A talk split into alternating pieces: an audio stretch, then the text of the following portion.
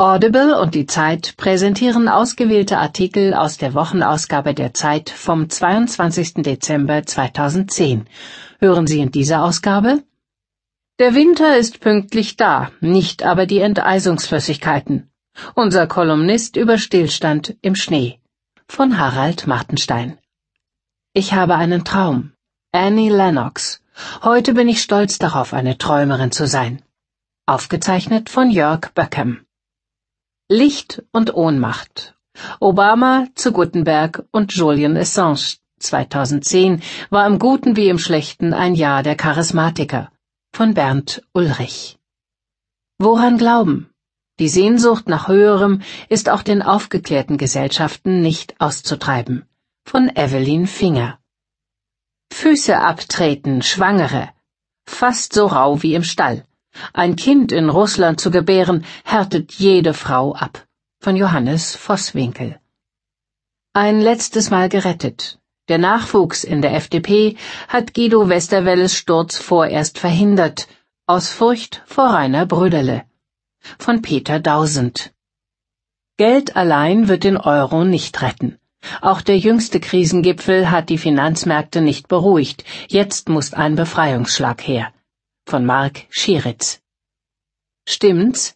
Brauchen alte Menschen weniger Schlaf als junge? fragt Peter Hellwig aus Heidelberg.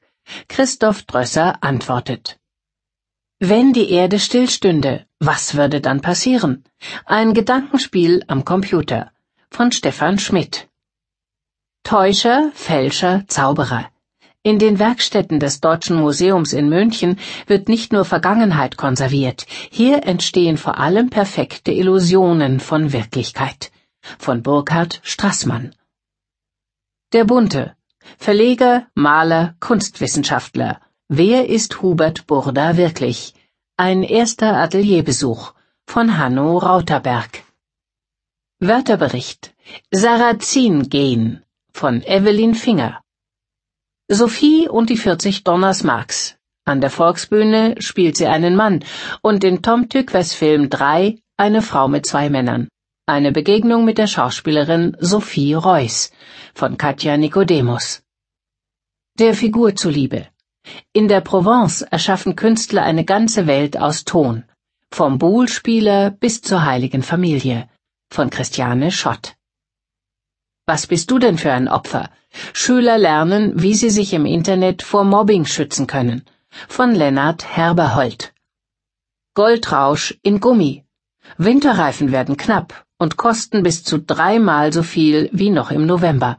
Von Stefan Schweiger. Die Zeit. Höre die Zeit.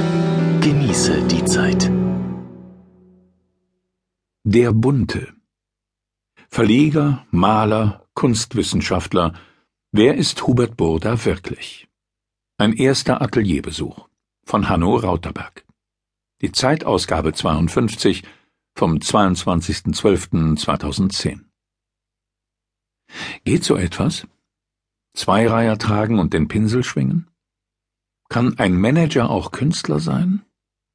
Lange hat Hubert Burda gezögert, ob er das wirklich will ob er etwas von seinem künstlerischen Ich vor aller Welt entblößen möchte. Lieber empfängt er mich auf vertrautem Terrain, ganz oben im gläsernen Burda Verlagsturm in München in seinem holzgetäfelten Büro. Erst mal sehen, wer da kommt. Wir sitzen auf dem braunen Kurzsofa und plaudern. Manchmal streut er ein paar Umsatzzahlen in seine Sätze, spricht übers boomende Indiengeschäft, über die jüngste Bambi-Gala und über Google die neue Wunderkammer. Dann erzählt er von Horst, der vor ein paar Tagen angerufen hat, Horst Bredekamp aus Berlin, der Kunsthistoriker, der ihm vom Naumburger Dom vorschwärmte. Dort sind die weltberühmten Skulpturen gerade eingerüstet, man kann sie aus größter Nähe sehen, Aug in Aug mit Uta und Eckehard, großartig. Und daher werde er sich wohl bald aufmachen, nicht nach Indien, nach Naumburg, zusammen mit Horst. Einmalige Gelegenheit das. Munter springt Hubert Burda von der Medienwelt hinüber in die Welt der Kunst, von den Google-Algorithmen zu den Elfenbeinschnitzern und gleich wieder zurück. Und als ich gerade versuche, eine Atempause abzupassen, um auch mal eine Frage zu stellen, da sagt er, nun müsse man aber los, hinüber zu sich nach Hause ins Atelier. Sie wollen es doch sehen, oder?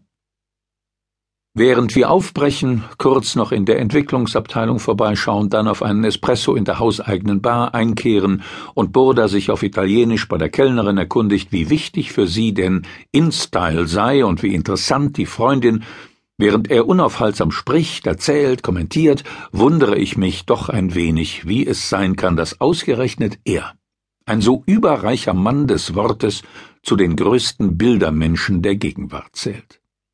Seine Eltern verdienten viel Geld mit Schnittmusterzeitschriften und in gewisser Weise ist ihr Sohn Hubert dem treu geblieben, den Schnittmustern für ein schönes, bedeutendes, aufregendes Leben. Er verkauft Magazine voll mit Bildern der Verheißung. Sie haben ihn zum Multimilliardär gemacht, zu einem der reichsten Menschen Deutschlands, Herrscher über Bunte und Fokus, Freizeitrevue und